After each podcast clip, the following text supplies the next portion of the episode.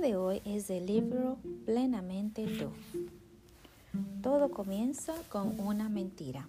No sé si lo has notado, pero muchos de nosotros, de nuestros dilemas, tienen sus raíces en cierto tipo de ignorancia o en que asumimos una mentira como cierta. ¿Alguna vez te han dicho que si te lo propones lograrás cualquier cosa? Bueno, eso es una mentira. Por mucho tiempo lo creí. Esta es la mentira que crea una gran falla, una fisura a nivel psicológico en el desarrollo de los hombres y mujeres jóvenes en nuestra sociedad. Y una vez que se produce esa falla, el terremoto es solo cuestión de tiempo. Mirando atrás a mis años de infancia, he identificado una mentira que me dijeron una y otra vez de forma consistente. Mis hermanos también fueron inducidos al error, así como mis amigos.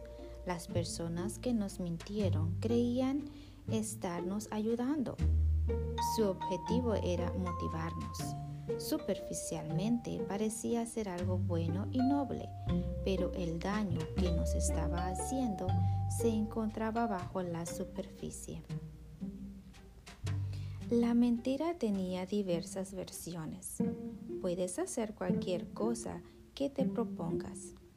Puedes ser lo que quieras, siempre y cuando te esfuerces más que los demás. Y puedes conseguir lo que quieras si lo deseas con todas tus fuerzas. Al principio yo era un joven y los jóvenes tienden a creer lo que les dice la gente mayor o las personas que tienen autoridad sobre ellos, padres, maestros, entrenadores, hermanos mayores e incluso niñeras. Entonces, al principio creía esa mentira. Me propuse cosas y fracasé. Quería algo con todas mis fuerzas y tampoco lo logré. Estas derrotas acarrearon entonces sentimientos de ineptitud y de rechazo a mí mismo. Como era típico de los jóvenes de mi edad, era demasiado orgulloso como para haberle de eso a nadie y me conformaba con darle vuelta a mis ideas sin ninguna esperanza de encontrar respuesta alguna. Durante los años siguientes presencié el mismo fenómeno en mis hermanos y amigos y ahora lo veo en la gente joven con la que trabajo en los colegios y en las universidades. Ellos se enfocan en algo que desean y entregan a ello con toda la fuerza de su voluntad. Sin embargo, se quedan cortos. Las dudas los invaden. Revisan entonces los pasos que tomaron. Los demás los han motivado a lograr a ese objetivo y ellos parecen tener la certeza de habérselo propuesto. Dieron el máximo esfuerzo que estaba a su alcance, pero aún así no lo lograron siguieron al pie de la letra las reglas de oro que les dieron todos, sus padres, maestros, entrenadores, mentores, profesores y jefes. Pero aún así no lograron sus metas. A veces fallamos en cosas porque simplemente no contamos con los atributos idóneos para ello. Sin embargo, raramente nos lo dicen cuando somos jóvenes y nuestra mente son como esponjas. La gente nos continúa diciendo que podemos hacer lo que nos propongamos. Estas máximas son tan absolutas y nos las refuerzan tanto que cuando las seguimos y fallamos nos quedamos con una única conclusión algo malo me pasa. ¿Tengo algún problema?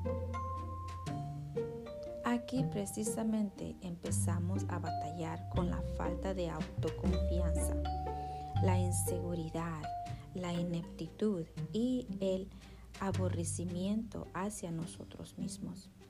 Muchos lidiamos con estos sentimientos toda nuestra vida, consciente o inconscientemente, y la mayoría lidiamos con ellos de una manera semiconsciente. Sabemos que están ahí, que nos afectan, pero no sabemos qué hacer al respecto.